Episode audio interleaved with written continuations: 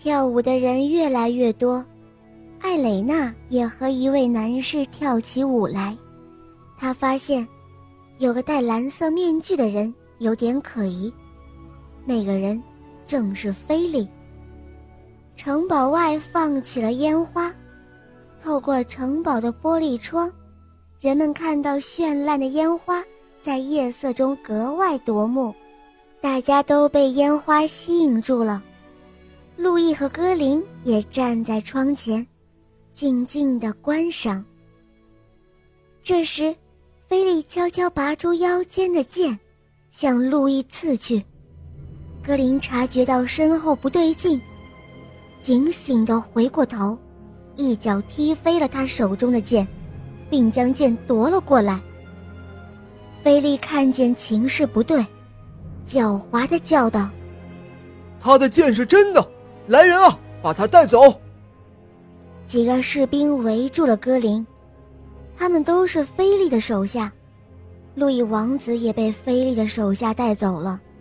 原来，他们偷袭了王宫的守卫，带着真正的利剑闯入了会场。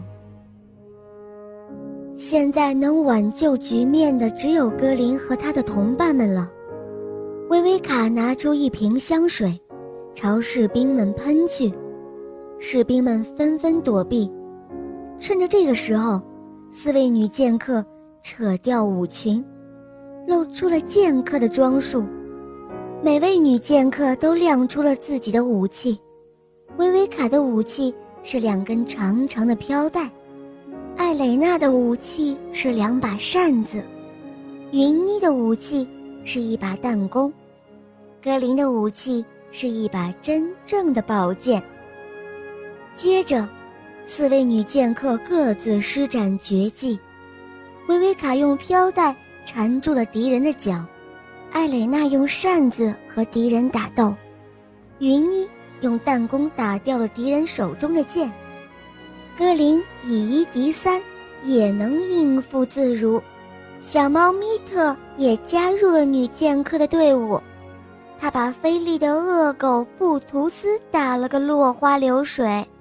可是王子不见了，他被菲利的手下抓走了。